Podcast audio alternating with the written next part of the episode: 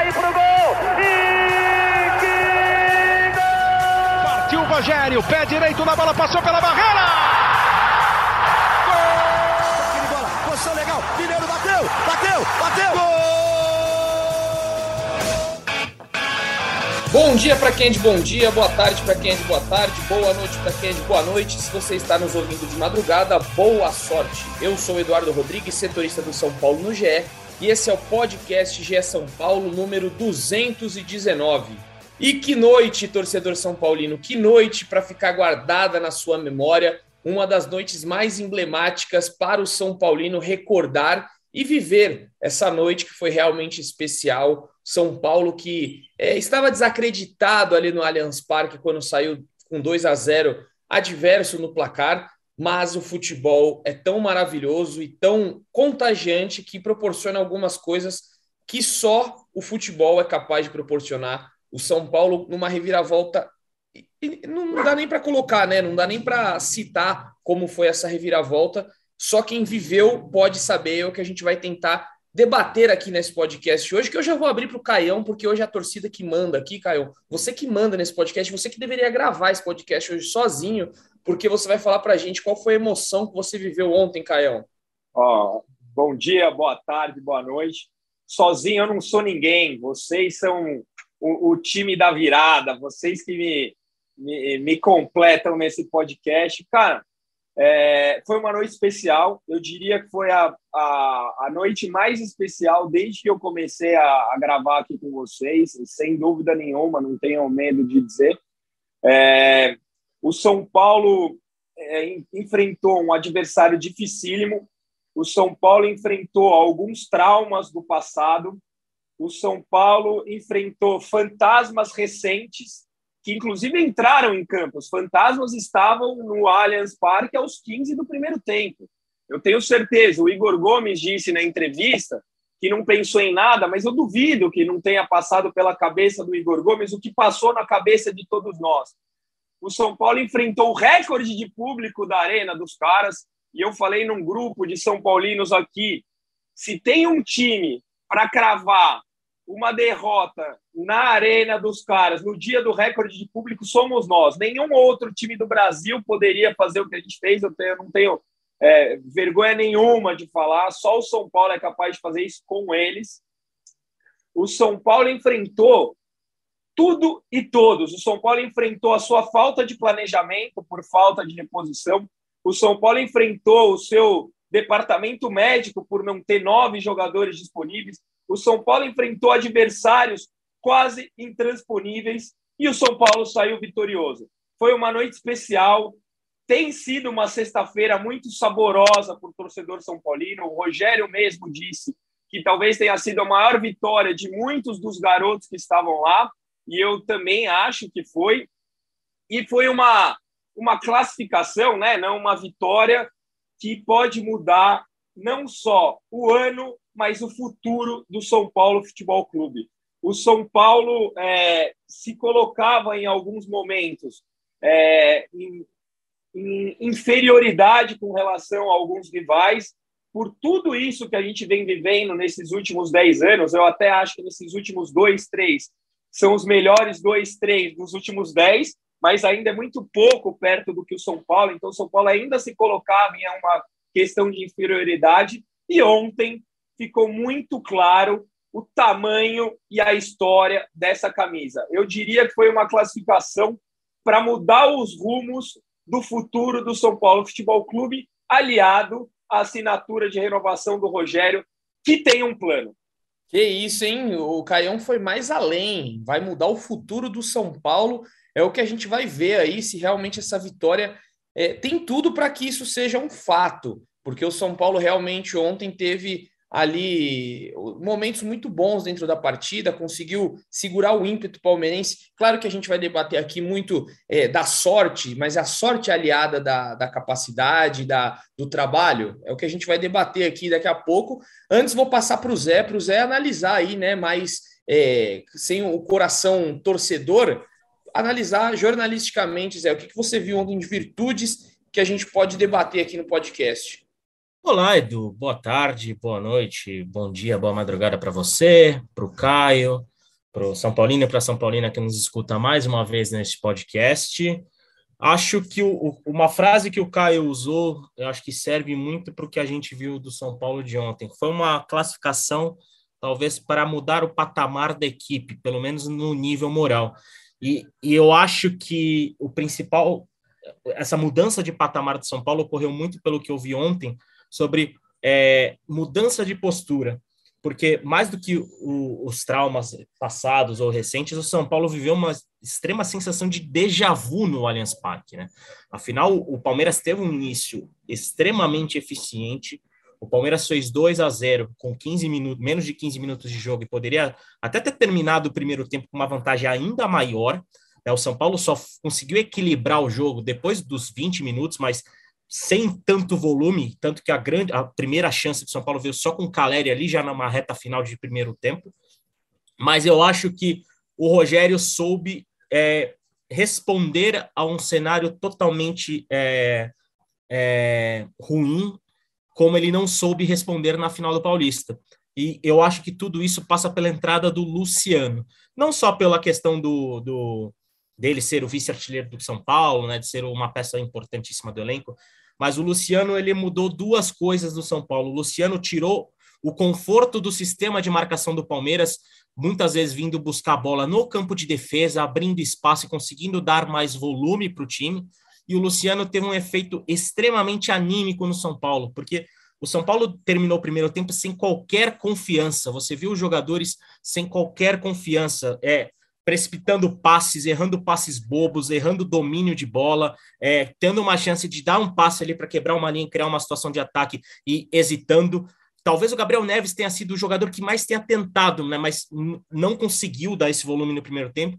E, o, e a entrada do Luciano também provocou isso no São Paulo. A gente viu um São Paulo com o peito mais aberto, encarando mais o Palmeiras e conseguindo fazer um segundo tempo melhor e, e mesmo assim, o São Paulo teve muito perto da eliminação, né? Porque o Gabriel Verón teve uma chance muito clara, o Rafael Veiga nem se diga, né? Porque se ele faz aquele pênalti faz, e, e o Palmeiras abre 3 a 0 o São Paulo fatalmente estaria eliminado. Dificilmente a gente falaria de um outro cenário nesse podcast, mas eu vi um, um, um São Paulo que conseguiu responder à adversidade imposta pelo Palmeiras, imposta de maneira muito clara, com uma estratégia do Rogério Ceni, com a entrada do Luciano e com uma postura de confiança a mais do elenco. O elenco se abateu, o elenco sentiu 2 a 0 mas o elenco conseguiu se recuperar dentro da partida, o que não tinha conseguido na final do Paulista. E diante desse cenário, com os jogadores mais equilibrados, com os jogadores fazendo bem a função, o Gabriel Neves fez um, um bom segundo tempo, por exemplo, foi um dos bons destaques da partida.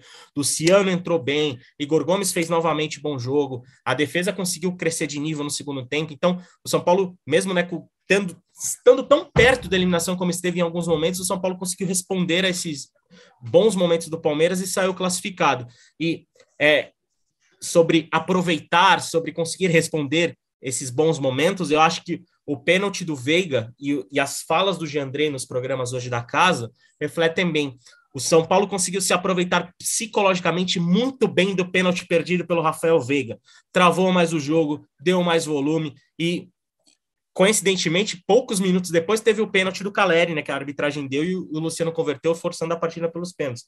Então, é uma, é uma vitória que, uma vitória, uma classificação de caráter do São Paulo, porque em um período de quatro meses, vai, três, acho que nem isso, né, três meses, o São Paulo viu um cenário parecido e conseguiu dar a resposta mesmo diante das adversidades, o que só mostra que, nesse período, o trabalho do Rogério definitivamente amadureceu. E com o trabalho amadurecido, o São Paulo chega fortalecido nas três frentes. Vai depender de reforço, vai depender de jogador voltando, principalmente nas Copas. Nas Copas, acho que são as grandes chances do São Paulo de ir, mais longe.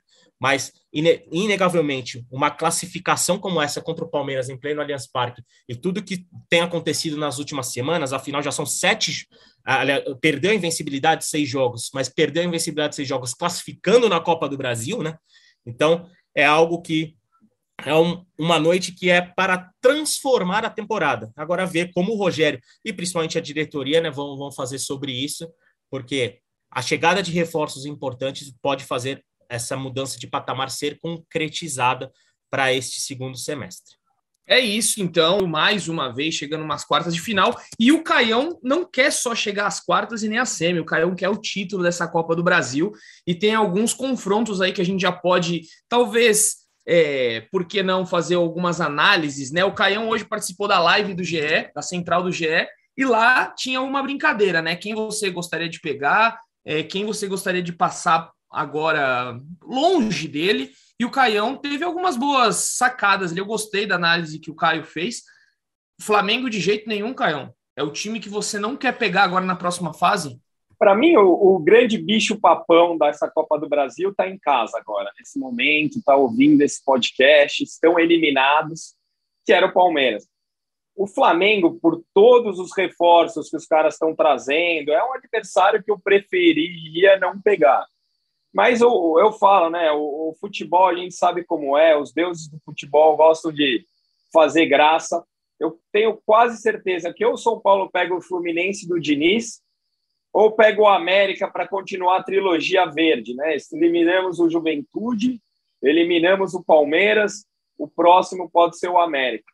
É, a gente vai saber na semana que vem só quando vai ser feito o sorteio da, da Copa do Brasil o São Paulo agora fica com uma grande possibilidade aí, né, de chegar mais longe, porque eleva o moral e pelo que deu para perceber do Ceni ali, ele está começando a gostar desse negócio aí de se classificar. Antes começou com aquele papo de não, a gente não vai brigar por nada, só que com esse discurso aí de não vamos brigar por nada, o São Paulo vai trilhando um caminho aí.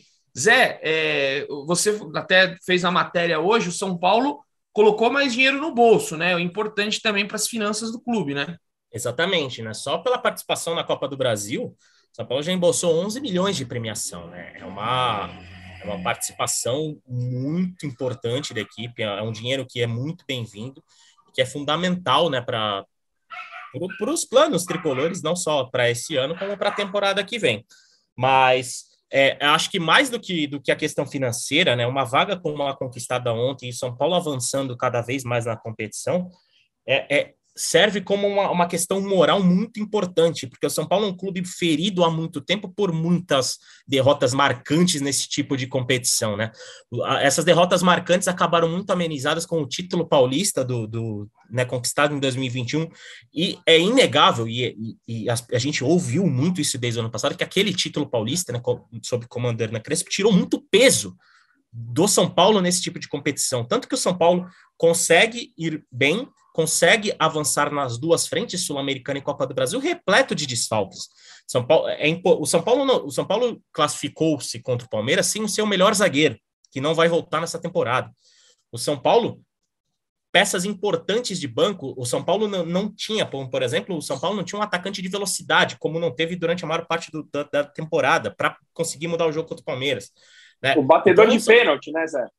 Ex exatamente, seu melhor batedor de pênalti não estava em campo, porque machucou no domingo passado com 10 minutos atuando em Belo Horizonte. Então, foi um São Paulo muito ferido que conseguiu sobreviver. Aliás, é engraçado porque sobreviver foi o termo usado pelo Rogério Ceni, né, para, para analisar o que ele queria do São Paulo neste 15 de julho. Ele queria que o São Paulo é, chegasse vivo nas três frentes para aí poder né, trabalhar com a diretoria como seria esse mercado agora de meio de temporada. O São Paulo não só sobreviveu, como o São Paulo se fortaleceu, não tanto por reforço, por reforços, que né, o São Paulo só tem o Marcos Guilherme que vai poder jogar a partir da próxima semana, mas mais por uma questão anímica e moral, porque visivelmente você vê que o time está recuperando a confiança. E jogador e time confiante é difícil de ser batido. E o São Paulo vem sendo muito difícil de ser batido. Né? Antes da derrota para o Palmeiras, que foi uma derrota mínima por 2 a 1 São Paulo estava seis jogos invicto, ganhando quatro e empatado dois. São Paulo segurou o Atlético Mineiro extremamente desfalcado no Mineirão e teve chances de vencer lá em Belo Horizonte. Então, é uma mudança que vem é, é, que vem acontecendo jogo a jogo. Jogo a jogo você vê um São Paulo se encorpando, se fortalecendo.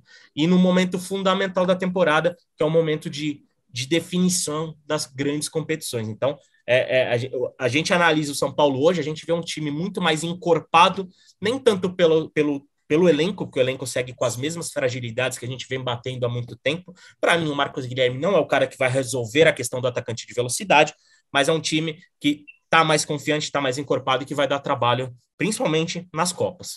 A gente vai fazer vai ganhar a Copa do Brasil, né? Vocês sabem disso. Já pode cortar, né, Edu? Já pode cortar a previsão do Caio do, desse episódio. já, é. pode, já pode entregar as taças, a taça. Eu vou te falar que por um momento eu mesmo duvidei da minha fé ali, com 20 do primeiro tempo, vai, o mundo vai cair na minha cabeça no podcast de amanhã. mas, mas o homem tem um plano e estamos aqui comemorando. Olha, eu vou, eu vou falar uma coisa, eu estava no estádio é, e, e, eu, depois dos, dos dois primeiros gols, eu tinha quase certeza, eu e acho que a população inteira ali que estava sentada na, na, na, zona de imprensa acreditava que seria mais um massacre de 4, 5 a 0, porque assim, foi uma coisa surreal que começou a acontecer. Parecia realmente uma reprise, até postei isso no meu Twitter, parecia uma reprise da final do Paulistão. O Senna, na hora que leva o segundo gol, ele coloca a mão na cintura assim, fica transtornado, olhando sem reação, ele não fala com ninguém, ele só fica parado olhando, porque parecia mesmo uma reprise. E claro, né, que o futebol, como a gente falou aqui, tem, os, tem vários, é, vários, vários quesitos aí no futebol, né? Que você pode colocar é, a sorte, pode colocar a competência, mas se o Veiga faz aquele terceiro gol de pênalti, a coisa ia ser completamente diferente. Mas, Caião, a gente vai fazer uma matéria daqui a pouco, não sei se sai hoje ou amanhã. Quais jogadores do São Paulo ficam em alta, que estava meio contestado pela torcida e fica em alta depois dessa é, dessa classificação e quais caíram no conceito, na sua opinião? Ajuda a gente já a fazer essa matéria, porque a voz da torcida é a voz de Deus. Então você já vai ajudar o nosso termômetro aqui para a gente colocar quem subiu e quem desceu. Fácil, fácil, fácil. Jandrei em alta, altíssima, né? O Jandrei, que definitivamente é o melhor goleiro pós-Sene, ainda acho que é um goleiro mediano, não é um um goleiro como foi o Rogério, como foi o Zete, mas tem cumprido o seu papel. Eu não me lembro o último jogo que o Jandrei comprometeu. Ontem brilhou. Ontem foi o principal nome da partida e com méritos aqui precisa ser valorizado. O Igor Vinícius, eu vou te falar que eu não estava gostando da partida dele mas pela ousadia, pela coragem, por ser a válvula de escape do São Paulo, e em algum momento da partida eu falei, quando o São Paulo depende do Igor Vinícius para ser a válvula de escape, é porque a coisa tá feia. E aí o meme dele, né, olhando pro pro Everson, então assim, sai em alta com a torcida, sem dúvida nenhuma. É, Gabriel Neves sai em alta com a torcida. O Diego Costa aqui não vou falar que sai em alta, porque ele vem em alta esse ano, ele vem muito bem esse ano. É, Luciano, definitivamente, novamente, né? Porque também vinha contestado. Eu acho que o Patrick não fez um bom jogo, mas está em alta com, com a torcida. Caleri não precisa falar. E quem está em baixa é o Nestor. Para mim, Nestor e o Wellington foram muito mal na partida. O Wellington sentiu de novo o jogo com quatro minutos de jogo, tomou um cartão bobo, perdeu uma, a bola na hora do gol, mas ao longo do jogo conseguiu se recuperar um pouco, enquanto o Nestor não conseguiu. O, o, São Paulo foi pouco criativo no primeiro tempo, o São Paulo é, não conseguiu segurar a bola no meio de campo, e o Nestor, para mim, dos jogadores importantes do São Paulo, é o que sai em baixa nesse momento. Concorda, Zé? Concordo, concordo, e principalmente pelo fator Rodrigo Nestor, né? Eu, a, a, a, até a gente acompanhou né, o jogo, eu e o Thiago Ferres, torcedor do Palmeiras, nós acompanhamos o jogo em tempo real, né, com narração lá no GE. E esse foi um dos pontos que eu citei no durante o primeiro tempo. O São Paulo entregou muito a bola para o Palmeiras no primeiro tempo. E isso acho que passou muito pela atuação do Rodrigo Nestor. O Rodrigo Nestor errou muito espaço, né? E, e ele vem, ele caiu muito de desempenho de, desde que voltou de, né? há mais ou menos umas três, quatro semanas, ele caiu muito de desempenho. E tanto que eu, até conversando com algumas pessoas, eu cheguei a ouvir que poderia acontecer dele ficar no banco de reservas, né, na partida contra o Palmeiras, e jogar Patrick e Luciano desde o início, que eu acho que pode ser uma opção, inclusive, para o Rogério para os próximos jogos. Mas é, não vive um é, bom momento. Mas... voltando, né, Zé? O Nicão voltando, é, grande Nicão... chance de ele ir para o banco. Exatamente, o Nicão e o Nicão e a presença do Nicão, mesmo dois meses, há de ser elogiada também, porque o Nicão conseguiu prender mais a bola no segundo tempo, conseguiu dar um pouco mais de calma para o São Paulo e o São Paulo né, conseguiu crescer com a entrada desses jogadores. Mas eu, eu quero, queria citar, né, obviamente, o Jandrei é o grande personagem da partida, mas é de se exaltar novamente a atuação do Gabriel Neves. O Gabriel Neves foi, foi muito criticado nesse podcast, com razão, né? É, mas vem evoluindo num momento importante de definição de futuro. É, o Gabriel Neves vem evoluindo, é inegável que ele vem jogando bem e tem tido sequência e tem tido regularidade, né? Tem tido regularidade jogando futebol. Então, é, é, é, um, é um cara que deve ser observado com, com, com muita atenção pelas próximas semanas, porque é um jogador em constante evolução e que é difícil imaginar no São Paulo sem a presença dele no time titular. E o que é interessante é porque o Gabriel Neves, ele não, como característica, ele é um segundo volante, né? Ele chegou para o São Paulo, ele era um meio-campista, né, como um segundo volante lá no Nacional. E ele cresceu no São Paulo atuando como primeiro homem de meio-campo. E ele dá qualidade no passe, tem dado qualidade no passe, quando que ele nem isso ele estava conseguindo anteriormente. Então, é um jogador que, né, que, que deve ser elogiado e que viveu uma noite muito importante no Allianz Parque, uma noite de também individualmente para é, mudar mudá-lo de patamar dentro do elenco de São Paulo.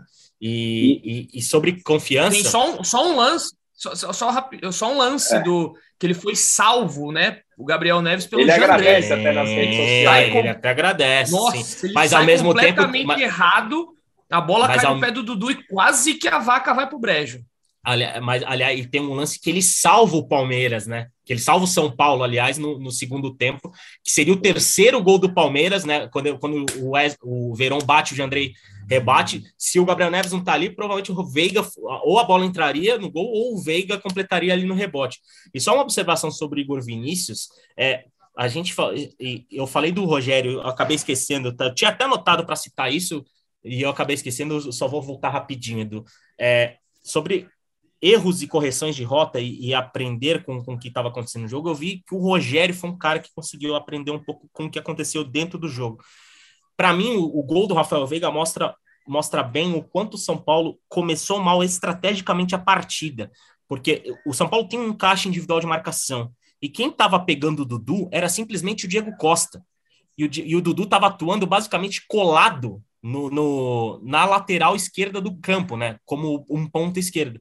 Tanto que no momento do segundo gol, Diego Costa tem que sair para fazer o, o, a marcação pelo Dudu, e a, o Miranda também sai, porque o Wes, se eu não me engano, é o Gabriel Verão que se movimenta, agora eu não me recordo. Aí abre aquele clarão na zaga para o Rafael Veiga infiltrar. E, e, e, com, e no segundo tempo, o Rogério conseguiu consertar um pouco isso. Foi um time um pouco mais compacto, um pouco mais fechado, com os alas um pouco mais atrás também, que conseguiu né, é, encarar melhor o Palmeiras nesse sentido. Mas eu acho que o Rogério também é um fator importante para citar nesse jogo por conta de, dessa mudança e dessa evolução que a equipe mostrou, né? Embora, obviamente, o São Paulo tenha ficado a um pênalti convertido pelo Palmeiras de ser eliminado, e, e a gente estaria falando de outro podcast aqui hoje, mas é, é inegável que, que, o São Paulo conseguiu né, prender um pouco mais a partida e encarar um pouco melhor o cenário adverso que estava encontrando. E eu acho que nesse um símbolo, o Gabriel Neves acaba também simbolizando um pouco isso, porque era um cara que estava praticamente descartado, um cara que estava jogando muito mal, que a torcida já estava pegando o pé e que conseguiu evoluir conforme o trabalho do Rogério foi evoluindo. O trabalho do Rogério vem evoluindo e acho que na, na mesmo, no mesmo passo o Gabriel Neves vem evoluindo com a camisa de São Paulo. E, e acho que tem um ponto até para endossar a sua análise sobre o Gabriel Neves, é que ele não tem evoluído em jogos meia-boca, ele tem evoluído em jogos grandes, em jogos importantes. Foi em mata-mata de Sul-Americana, em dois clássicos contra o Palmeiras, um de Copa do Brasil e outro de Campeonato Brasileiro, e agora no mata-mata diverso. Então, assim, ele vem jogando muito bem em jogos muito grandes. Então, assim, reforça muito isso que você está falando. Exato, exatamente. É, é, é um jogador que deve ser observado cada vez mais até o fim da temporada, porque né, tem uma questão importante, vale a gente repetir nesse podcast, que o Gabriel Neves tem contrato com o São Paulo até o fim deste ano, né? E caso o São Paulo queira renovar automaticamente por mais quatro ou cinco temporadas, agora eu não me recordo exatamente né, esse período, São Paulo deve pagar 1,7 milhão de dólares para, em luvas para o próprio jogador. E o Gabriel Neves até conversando com fontes da, do São Paulo há basicamente 40, um mês, 40 dias, diremos assim, era descartado que o São Paulo fosse fazer esse investimento para mantê-lo para 2022, 2023.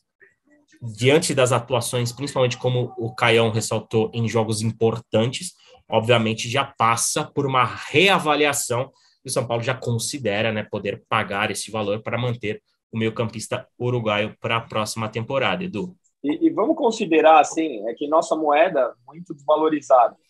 1,7 milhões de dólares é um investimento justo para um jogador bom. Entendeu? Você não acha jogador mais barato que isso. Onde não é que, infelizmente, nossa moeda está muito desvalorizada e acaba sendo um dinheiro muito alto para o padrão nacional, mas eu acho um valor justo. É, tá vendo como as coisas mudam, né? Hoje é um valor justo você contratar Gabriel Neves. O, o futebol é essa roda gigante maravilhosa, igual o jogo de ontem, que tava tudo perdido e de repente ficou tudo ganho, tudo lindo, maravilhoso. E só eu tava vendo umas, eu tô separando aqui, porque daqui a pouco tem as promessas. Eu recebi muitos áudios bons aqui, eu tava separando aqui alguns e também vi umas fotos, né, que me mandaram durante ontem à noite e tal. O trabalho excelente do São Paulo ontem em relação a foto e vídeo, que realmente fizeram um bom trabalho nas mídias sociais, né? Foi bem, bem legal. O Rubens Kiri, que é o, o fotógrafo do São Paulo, tem duas fotos que ele acabou de postar aqui do Caleri e outra do Igor Gomes, que são excelentes. E aí, passando agora para as promessas, que o torcedor São Paulino, pelo Brasil e pelo mundo, com certeza fez diversas promessas, não tinha como ser diferente. O Caião, pelo que eu tô vendo, fez promessa aí, Caião? É, se, porque a galera não só nos ouve, né? Não nos vê, mas eu já pois tô é. de bigode, um mês de Bigodão. bigode e, é, e dez cestas básicas eu vou doar. Oh, isso é legal, hein? Isso, isso é legal. muito bom, muito eu tenho, bom. Eu tenho um grupo de São Paulinos aqui e a gente costuma fazer isso em jogo grande, tem dado sorte, então a gente junta a turma ali, cada um compra duas cestas básicas e a gente doa para uma instituição. Então são esse jogo foram 10. Só, só, Excelente. Só, só, uma coisa sobre promessas, tem uma promessa que eu já estou esperando ansio, ansiosamente, Eduardo. Pois é, eu ia falar de um dela membro também. desse podcast, é. Não, a gente vou, não esqueceu, vou contar viu? o bastidor. Não, vou contar o bastidor. O Marcelo Prado, que participaria com a gente aqui hoje, só que ele teve que resolver alguns problemas.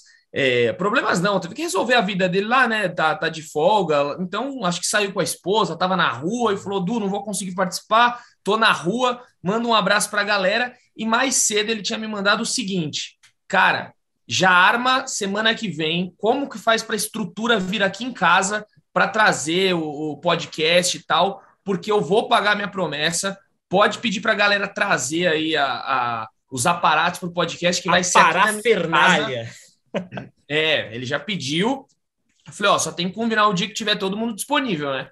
Então a gente vai, vai ver aí quando o Caião volta, porque o Caião agora tá chinelando. Sábado eu tô na área, na outra, na outra. Na outra, então é um, é um dia no Nordeste, o outro no, é, nas Maldivas, outro dia na Pip Island. Então o Caio é, é do mundo. Caião, Caião, e... quer, Caião, Caião quer comprar passagem para Córdoba, que eu tô ligado, né? É, vai, vai, vai. Quero, eu acho que vai. Quero. É. E aí, vamos ver, né, se a gente consegue armar, sem ser nessa semana, então, para o Caião participar também na outra torcedora. Então, a gente vai. Vamos tentar bolar um negócio para fazer com vídeo, para a gente fazer uma parada legal. Vai ter a Magali, que é a cachorra do Guinho, que eu fui lá comer carne ontem, estava lá na casa do Guinho, e a Magali, ela gosta de confraternizar. Então, vai ser um desafio que teremos aí com a cachorrinha do Guinho, mas a gente vai acertar isso aí. Aliás, em homenagem ao Gabriel Neves, eu vou levar uma carne uruguaia. Oh, aí sim, hein? Promete. Olá, minha, minha o, o Guinho falou que tem duas picanhas já nos, nos esperando. Aliás, aliás esse, esse, churrasco de Marcelo Prado tá tão é, gerou tanta ansiedade, tanta expectativa em nós que ultrapassou o limite do podcast, né? Já tem colegas de outros veículos que também estão ansiosos, estão querendo é, que, que Marcelo Prado promova este belíssimo churrasco. Aliás, um beijo para para Pri, para Fanelli, para o Bruno, para todo mundo aqui, né, que os colegas de, de cobertura de outros veículos que também é, querem e cobram Marcelo Prado por esse churrasco. Bom, mas não não se não ficou só em Marcelo Prado e Caio Domingues que fizeram as promessas. Alguns torcedores me mandaram aqui algumas promessas deles também e tem algumas muito boas que eu vou soltar para vocês. O primeiro aqui que me mandou foi o Guilherme Fortes. Vou soltar o Guilherme Fortes aqui. A do Guilherme é boa. Ele me mandou a imagem de como ele ficou parecendo Não dá para mostrar no podcast, mas realmente é bom, vou soltar aqui. Fala, firmeza. A promessa pro jogo era que eu ia raspar a barba. Foda que eu raspei a cabeça esses dias. Tá parecendo o ovo do Shrek. Mas é isso, bora para as quartas. Ele falou que ficou parecendo o ovo do Shrek, então tá aí o Guilherme. Meu Deus. É, ficou parecendo o ovo do Shrek, não tá nada legal. Juan Ribeiro mandou aqui também, vamos ver o Juan. Fala Edu, beleza? Juan Ribeiro aqui. Cara, eu prometi que ia colocar o nome na minha camiseta de quem decidisse o jogo. O último pênalti foi do Igor Gomes, agora vou ter que cumprir, né? Fácil, essa daí fácil, Ah, tranquila. Essa, é- essa é tranquila, pô. Essa nem valeu, Juan. E na verdade, quem decidiu, eu acho, foi o Jandrei, né? Então, cara, eu acho que é esse aqui que é muito bom. Se liga. Fala Edu. Eu prometi que se o São Paulo passasse, eu ia fazer uma tatuagem de uma capivara com a camisa do São Paulo. Então, Cara, esse é o Evander, Evander Dornelles. Cara, eu quero a foto, velho. Eu quero a foto. Uma, Uma capivara capivara com a tricolor. camisa do São Paulo. Ok. O, o porquê da capivara, você, Evander Dornelles, que está nos ouvindo, se você quiser me mandar um áudio depois explicando o porquê de uma capivara, cara, foi a melhor de todas. Uma capivara com a camisa de São Paulo. Faz o menor sentido. Vamos ver do Gui Pimentel. Não, então, Eduardo, é, fiz a promessa pro meu namorado que se o São Paulo passasse, eu ia fazer uma tatuagem em homenagem ao São Paulo. Só que eu falei na resenha, eu tenho uma tatuagem, minha mãe é surtada com essas coisas. Só que agora eu fiz a promessa na resenha, mas ela tá cobrando e eu vou ter que cumprir, né? Parabéns, Gui Pimentel arrumou uma treta com a mãe. Mais uma treta com a mãe. Muito bom. E o Igor, o Igor Kosinich. Vamos ver o último aqui. Igor, Ontem, no- na hora que o Veiga pegou a bola para bater o pênalti, eu já bati o joelho no chão, paizão. Já mandei para Jesus, falei, ó, sete meses sem refrigerante. Jejum de refrigerante, sete meses. Ai, graças a Deus classificamos e eu vou ficar sete meses aí sem, sem beber refri. E se for campeão, aí a promessa vai ser mais maluca ainda. Tá aí. Paizão, mandei para Jesus. Foi a melhor frase. Paizão, mandei para Jesus. Vai ficar sem refrigerante. Uma boa aposta também, uma boa promessa, quer dizer, que pelo menos está cuidando da saúde aí, sete meses sem refrigerante. Então, esses foram os nossos amigos. Tem mais outros aqui, mas já tem uns mais pesados aqui que eu não posso compartilhar, né? Mas enfim, a gente segue nosso podcast. Go- Gostaram das promessas ou foi mais ou menos? Ah, tá a da justo? capivara é genial, né? Cara, uma capivara, não entendi. nada. Ah, não, tem um outro aqui também que, ó, tem um parceiro seu aqui. Eu esqueci, que é o parceiro porque ele fez uma coisa parecida com a sua, que é o Thiago Castanho. Galera do podcast GE São Paulo, um grande abraço para todos. Aqui é o Thiago do Jardim Peri e a promessa foi deixar o bigodão do Gabriel Neves e assim tá feito. Tá aí. Ele mandou a foto. Ficou parecendo o Gabriel Neves mesmo. Tá de parabéns. Só faltou ser um pouco uruguaio, que não tem nada de uruguaio. Mas enfim, são Gabriel essas as Neves promessas. ditando mais e a melhor é a do no Brasil. Pois é. Muito bem, Gabriel Neves. é, com a Desde Ronaldo Fenômeno tremenda. em 2002 não tinha alguém assim. Desculpa, Edu. Hoje eu tô empolgado. Tá tá ditando moda, né? O Gabriel Neves ontem teve uma. Eu postei até no, no meu Twitter também. Acho que ele puxou, ele sugou a energia, né? Sugou a magia de Rigoni. Só pode, cara. Não tem outra explicação. Ninguém vai comentar, né? Ninguém quis comentar Não, sobre é- o Rigoni. É que eu, eu ia Joguei, comentar outra bola. coisa, aí eu lembrei Ah, é? que é de, de série. Posso falar aqui o nome das séries? Pode. Ficou claro Pode. que Stranger Things é muito melhor que The Boys, hein? Ficou claro. Olha. Em relação ao clubismo, vocês podem dizer isso. Eu não, eu, em relação à série, eu não vou concordar. Eu vou Ah, eu concordo, bastante de The, eu gosto de The The Boys. Boys é demais, The Boys é demais. Aliás, Eu tô- sobre Rigones, tempo- Tô, tô na Diga, diga, terceira Edu. temporada agora de The Boys, tô na última também de Stranger Things, eu fico com Stranger Things. aliás, eu falar, Eu falar sobre Rigones, só, só uma questão, amigos. É, não houve ainda avanços, né? Nós hoje estamos falando dia 15 de julho, às 15 horas e 52 minutos de Brasil. Não houve avanço em relação à transferência do Rigoni para o estado, para o Austin, né, dos Estados Unidos, da Major League Soccer. São Paulo ainda aguarda algumas coisas e qualquer avanço nesta negociação, obviamente, eu, Edu, Léo, traremos no GE. Globo. Mas neste momento, Rigoni segue sendo jogador de São Paulo, né? E não há qualquer iminência de que algo né, tão rápido venha acontecer nas próximas horas. Mas, obviamente, o futebol é dinâmico, como já usamos essa frase né, neste podcast, e estamos em cima para qualquer novidade sobre Emiliano Rigoni, que nem entrou né, na, na partida de ontem contra o Palmeiras. E já que você falou do Rigoni, vamos entrar aqui no tema, então, passando à frente do Gabriel Sara, né? Foi há pouco, a gente está gravando esse podcast aqui agora, exatamente 3h53 da tarde, e o Rigoni, o Gabriel Sara, foi anunciado pelo norte da Inglaterra às três da tarde desta sexta-feira, dia 15 de julho. É, queria saber do Caião aí qual falta que o Gabriel Sara faz e como que você viu toda essa, essa saída assim, foi surpreendente, né? A gente estava aí comentando durante, é, depois da, da, lesão dele, não, agora o São Paulo vai negociar o Nestor, vai negociar o Igor Gomes, vai negociar o Wellington, e quem sai é o Sara lesionado. Muito doido, né? A gente não imaginava, ninguém imaginava.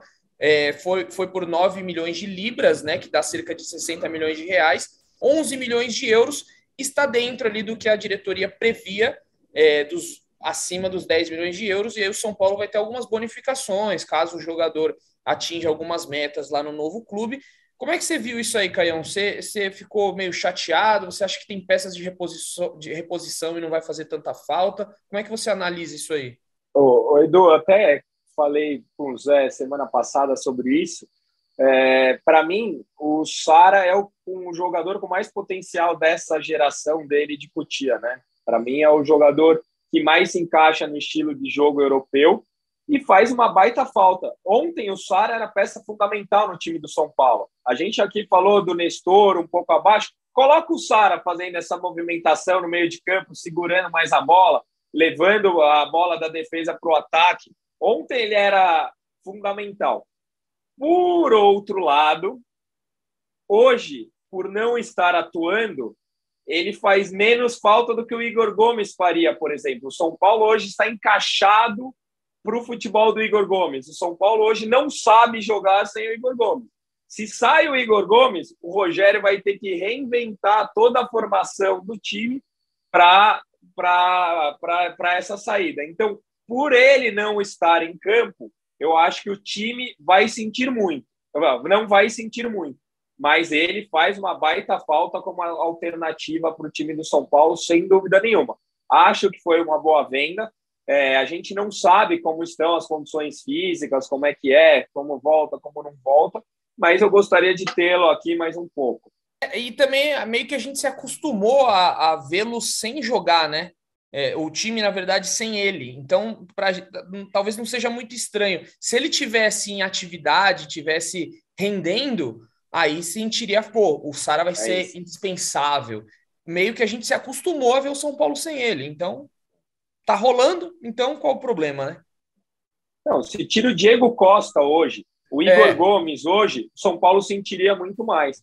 De acordo. Simples e direto.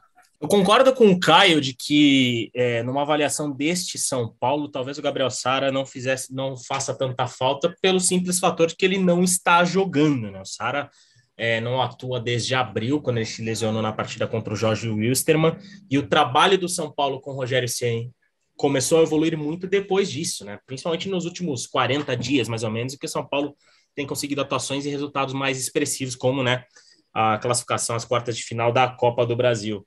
O, o Caio, a gente até brinca aqui, brinca nos bastidores e brinca muito tempo nesse podcast, que eu e o Caio somos saristas, né? E tem também um relato muito bacana, o Caio muitas vezes trouxe aqui para a gente, de que como ver o Gabriel Sara do estádio, né, mudou a percepção dele sobre o Gabriel Sara. Gabriel Sara é um jogador completíssimo, talvez seja o mais talentoso e mais pronto dessa leva de Cotia para atuar na Europa. Mas é, é difícil é, saber qual o peso da, da, da, da, saída dele, sendo que ele não vinha jogando né, neste São Paulo. E, e só para né, terminar, passar, pincelar acabar essas informações sobre o Gabriel Sara. Gabriel Sara vai continuar a recuperação lá no Norwich, né? Ele nem volta para São Paulo, tanto que já foi anunciado, assinou um contrato de cinco anos e tudo mais. Vai fazer essa recuperação lá e a tendência é que em agosto ele já esteja clinicamente recuperado e pronto para é, estrear pela equipe da segunda divisão inglesa. só para arrematar, né? São 9 milhões de libras por 100% dos direitos econômicos. E o São Paulo pode faturar ainda mais com bônus individuais do Gabriel Sara, como, por exemplo, possível convocação para a seleção brasileira no futuro, e também bônus coletivos, que no caso eu acho que o mais próximo seria o acesso imediato do Norwich à Premier League. Mas como o Caio disse, eu, como eu e o Caio dissemos, né, o Sara vai fazer falta por tudo que representou desde que subiu no São Paulo, né? E nós dois, como saristas convictos, né? Mesmo ele não atuando e ele não participando dessa evolução de São Paulo, é inegável dizer que é uma perda importante para o tricolor para o restante da temporada.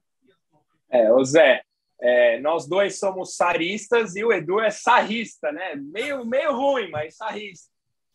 É, eu queria dizer só que eu não caio mais nas suas, não. Olha lá, hein? Foi, o, Edu tava, deixar... o Edu, Edu tava pensando essa já para soltar algum dia aqui há muito tempo. Lógico.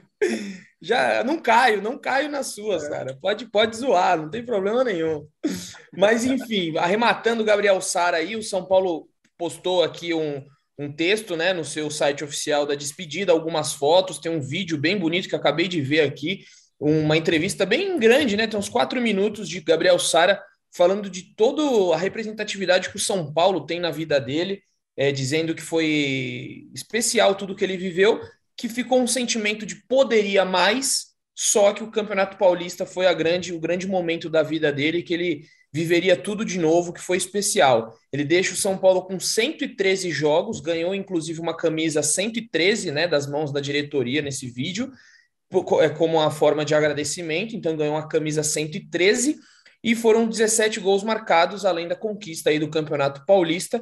E na base, né, tá desde o do Sub-15 no São Paulo, ganhou o Campeonato Paulista Sub-15, Paulista Sub-17, é, Copa São Paulo de Futebol Júnior de 2019, junto com o Anthony, né? Ele estava com o Anthony, ele é da geração Anthony, vai ter sucesso. O, o Zé tinha até comentado, né, que o, ele, ele vai sair sem uma despedida.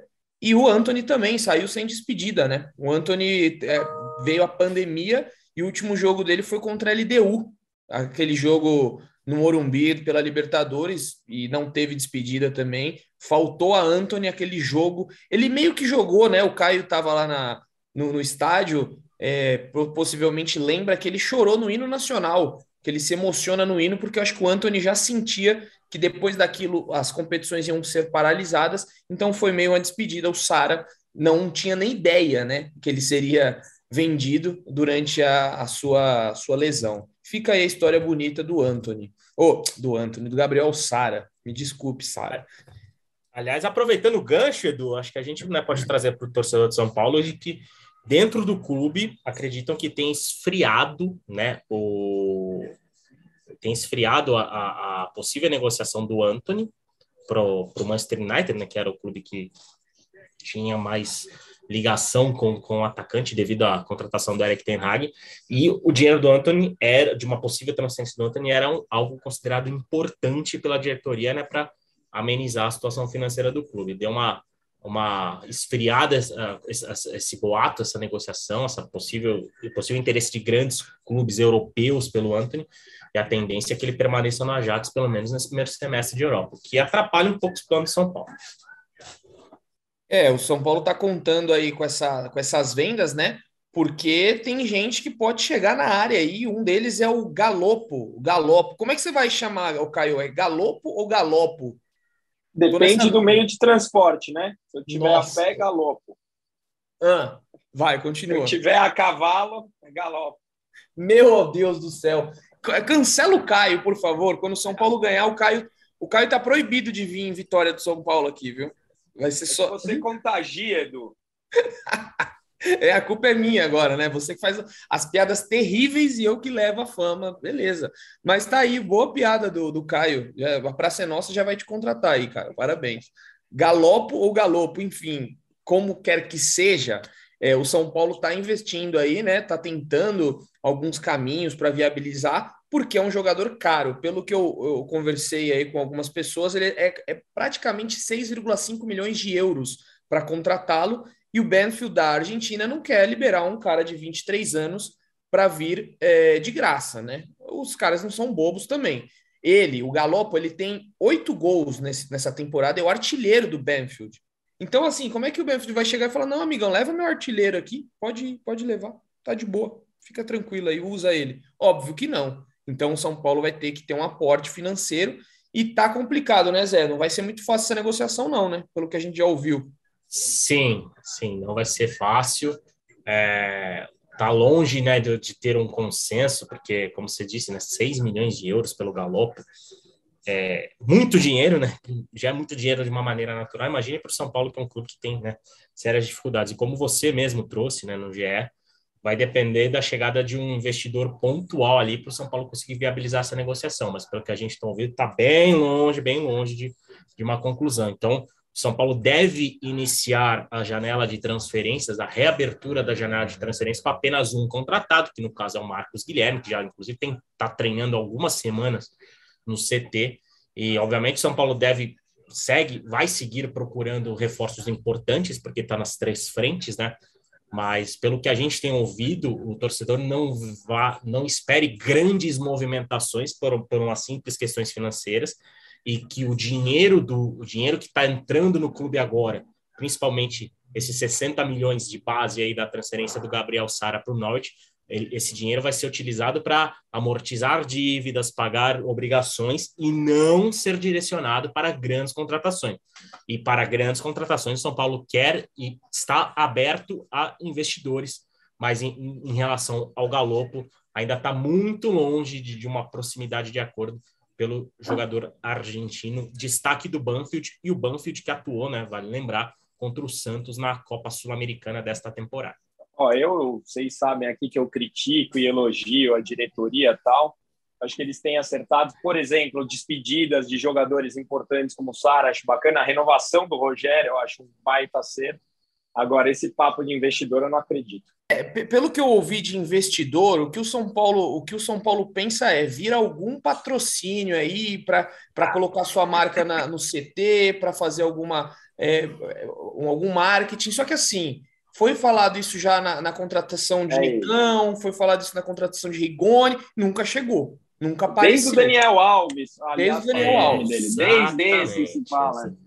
E aí a bola é, é, aquela bola de neve que a gente fala, né, que vai sendo alimentada no São Paulo, né? Uma bola, uma bola que começa pequenininha, daqui a pouco o São Paulo vende aí os jogadores e vai trazendo outros e a conta nunca fecha. É, e aí o... você acaba 2021 com mais de 100 milhões de déficit, como ocorreu no ano passado. Exatamente, mas o pior que o déficit é a dívida total, né? Que já está beirando 700 milhões aí e o São Paulo não ajeita isso. É claro, o Rogério Ceni precisa de jogadores. Ele vai cobrar, ele está cobrando aí um zagueiro e um meio-campista polivalente. Ele falou ontem na coletiva. Pelo que eu vi, o Galopo é muito bom jogador. Eu acho que é uma, seria uma baita de uma contratação. Só que o clube pode a todo momento fala, não, vamos procurar oportunidades de, de mercado. De repente você se depara com um cara que custa 6 milhões e meio de euros. Tá? A conta nunca fecha no São Paulo. Não, não sei. Caio tem razão nessa ponderação. Você acha que não deveria fazer essa loucura agora, Caio?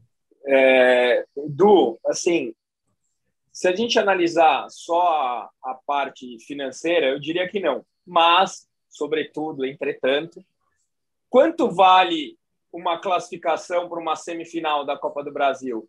Quanto traz isso de retorno? Quanto traz isso de bilheteria? Quanto traz isso de premiação? Quanto vale uma classificação na Sul-Americana? Quanto vale uma posição melhor num campeonato brasileiro? Eu acho que se colocar na ponta do lápis, porque o, o, o, o São Paulo hoje é um elenco deficitário. O São Paulo precisa de algumas contratações pontuais. Então, assim, não estou dizendo fazer loucuras, mas eu acho que se a gente quiser almejar algum, alguma coisa maior, a gente precisa de uma ou duas peças assim mais robustas. É, é eu tô, tô meio de acordo, mas tem que pensar também na, na parte financeira, né? Que não pode ficar a todo momento gastando tanto quanto vem nos últimos anos, né? Você já pensa 22 milhões e 600 no Rigoni, que pode sair por 21, já teve o Unicão 10 milhões mais o salário dele. Orejuela. É, Orejuela, e, assim, e assim a coisa vai, vai, vai indo, né? E já tem dívida para pagar. Enfim, vamos ver o que vai acontecer aí na, na cena dos próximos capítulos. O papo hoje está tão bom, tem tanto assunto para comentar que a gente estava quase deixando passar que domingo tem Ceni versus Diniz, São Paulo versus Fernando Diniz. E... Ô, ô, Caião, a gente tinha comentado aí esses dias, né? Quando o Diniz entrasse no Morumbi, qual seria a reação da torcida? Vai ter vaia pro Diniz ou é caso superado, deixa o Diniz para lá? Olha, o, o, o, Diniz ele divide a torcida do São Paulo. Ele tem uma galera aí que é leal, né? Fiel jamais aqui. Tem uma galera que é leal ao ex-treinador e tem uma galera que odeia o ex-treinador. Eu acho que vai ser um duelo interessante, cara. Eu acho que são dois estilos de jogos é, de, de tanto do Rogério quanto do Diniz, de jogo para frente. Acho que pode dar um encaixe bom. Tem que ver. Os caras tiveram mais tempo de descanso, né? Tiveram um jogo, acho que foi terça-feira, né? O deles. Então, acho que fisicamente devem chegar mais inteiros. O São Paulo tem um desgaste emocional muito grande.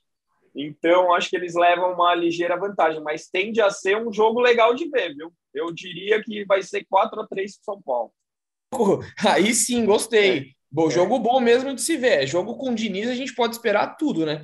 Seria interessante um 4 a 3 E só, só para citar aí, né, uma coisa interessante, é, o torcedor que não sabe, domingo às 16 horas no Morumbi, o estádio deve estar tá borbulhando aí, né, que vai ser uma recepção calorosa certamente depois da classificação. Que o Diniz tem muito dedo nesse nesse time do Ceni, né? Se você for pegar aí o Léo e o Diego Costa, foram invenção entre aspas do Diniz. O Luciano foi o Diniz quem pediu a contratação. O Nestor, quem apostou, foi o Fernando Diniz. Poderia ter o Sara também, que foi uma aposta do Diniz.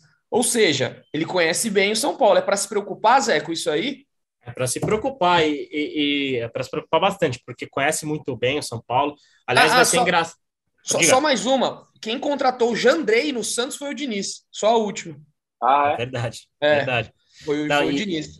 Aliás, é, se a gente vai ter alguma, tem alguma dúvida sobre como vai ser o comportamento do torcedor na recepção ao Fernando Diniz, o que a gente não tem dúvida é que os jogadores que trabalharam com ele no São Paulo com certeza vão recepcioná-los da melhor maneira possível, porque, né, tipo, os jogadores que trabalham com o Fernando Diniz gostam muito dele em sua maioria. Mas mais do que o duelo Fernando Diniz Rogério Senna, eu acho que tem um duelo também muito interessante nesse fim de semana, que é o duelo Caleri contra Germancano. Né? São dois argentinos que estão brigando pela artilharia do brasileiro.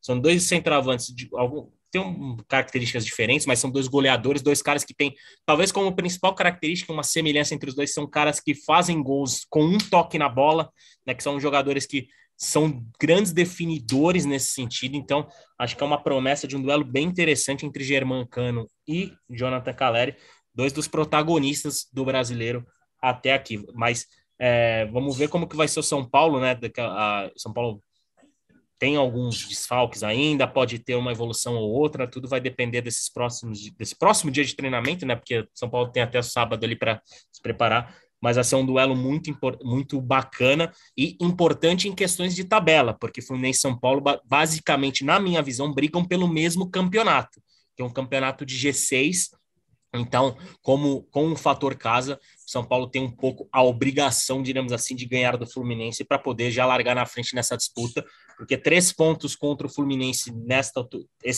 dentro de casa vão fazer diferença lá na frente, porque são duas equipes que, né, estão ali na briga por um G6 e o Fluminense tem teoricamente a vantagem de atuar mais descansado no brasileiro, porque ao contrário de São Paulo, o Fluminense só tem duas competições pela frente, né? Tá?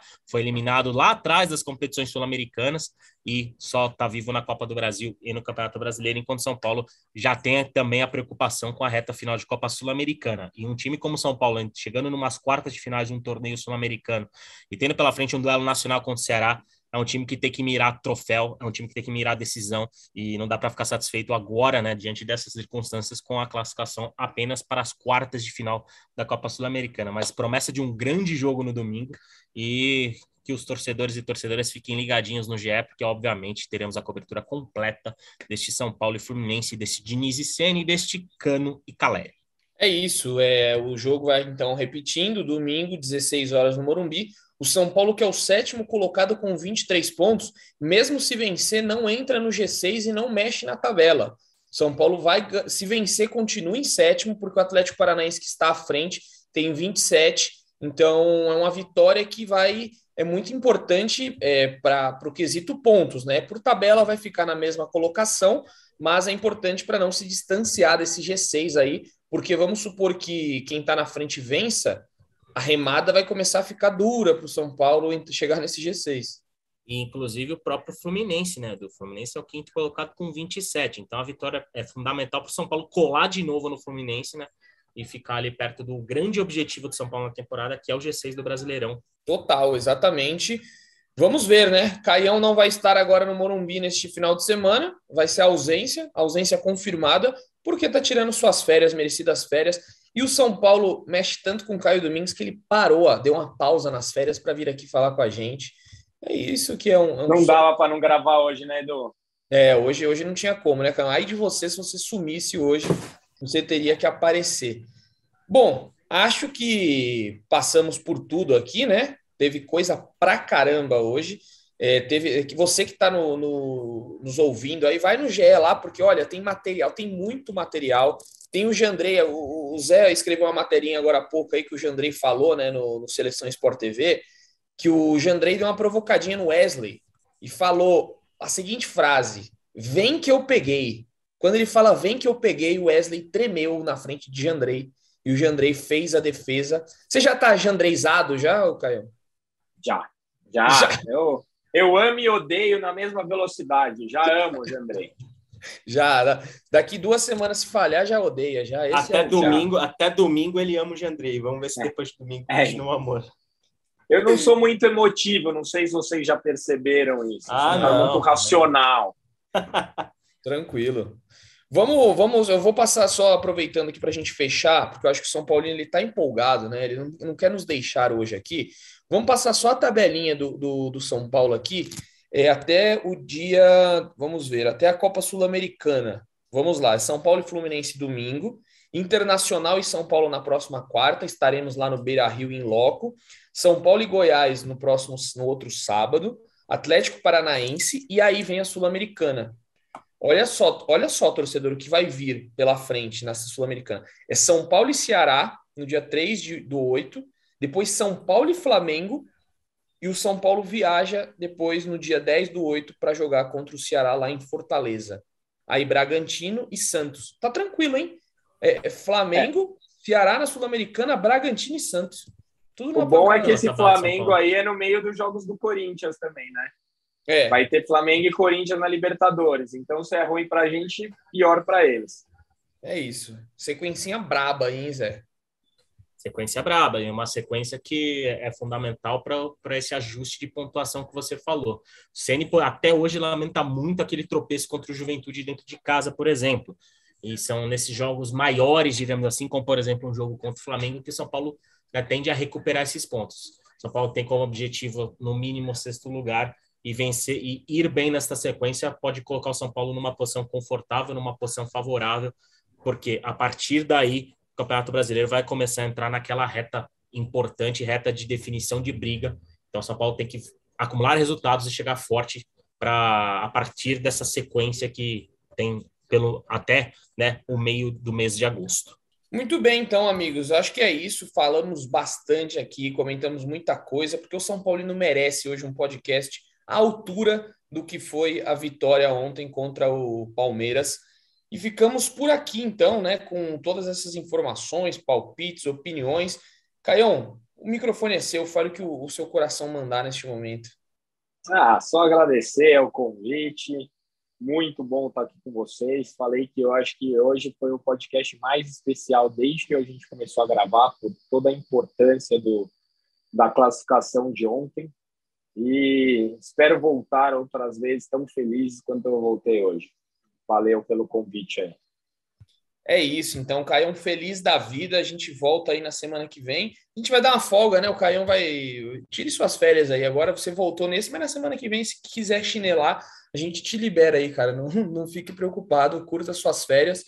E mande lembranças aí para o povo, pro, pro, pro povo europeu, né? Quem sabe já não, não, você não traz alguém na bagagem aí para São Paulo. Já faz um meio campo aí, pô. Já faz uma troca, Os caras queriam muito Wellington aí, ó, faz a troca.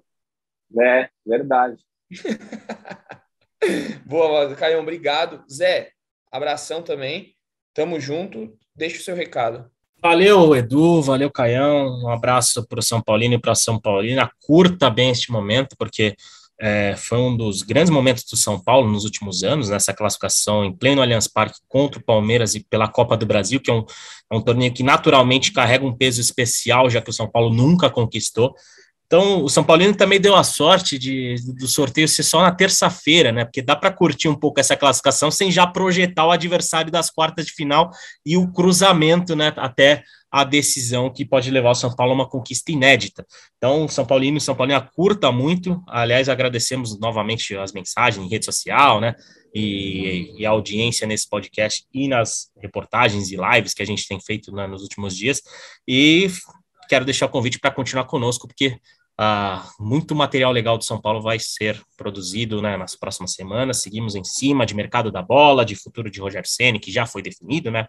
2023. Então, é, aquele agradecimento só ao torcedor e à torcedora que mais uma vez está aqui conosco nesse podcast. Um beijo especial para vocês dois e para todo mundo que nos acompanha. Valeu! Então é isso, galera. Agradeço muito a participação e, e, e, todos os ouvintes aqui, né, que nos ouvem com frequência. Você, torcedor tricolor, merece este momento, merece torcer e vibrar com o seu time, viver momentos felizes, até porque nos últimos anos o São Paulo tem magoado o seu torcedor, mas a torcida não desanima e não deixa de abraçar o São Paulo, que sempre está lá lotando o Morumbi, está sempre fazendo festa nas chegadas a todos os lugares do Brasil. A gente tem viajado agora e visto que a torcida realmente está presente, não larga o São Paulo, e o São Paulo é, merece dar essa alegria a vocês. Então, curtam muito e continuem com a gente aqui. Todas as informações lá no GE, a gente vai trazer muita coisa legal para vocês durante essa semana. Beleza, amigos? Um beijo no coração e um abraço. Ah, antes o Caião levantou o dedo, antes de eu dar o, o tchau. É, é, que, é, que, você falou que a torcida estava muito machucada. Se eu fui feliz um dia, eu não lembro. Ah, é, jamais, nunca, jamais o São Paulo machucou Caio Domingues. E esse podcast é uma prova, né? Você quase nunca chegou magoado aqui depois de uma derrota. Nunca, nunca. Não, é, é isso. Então, é, é essa alegria né, que uma vitória traz. Então, amigos, vamos lá. Agora sim eu posso dar um beijo no coração e um abraço na alma de cada um de vocês. Valeu!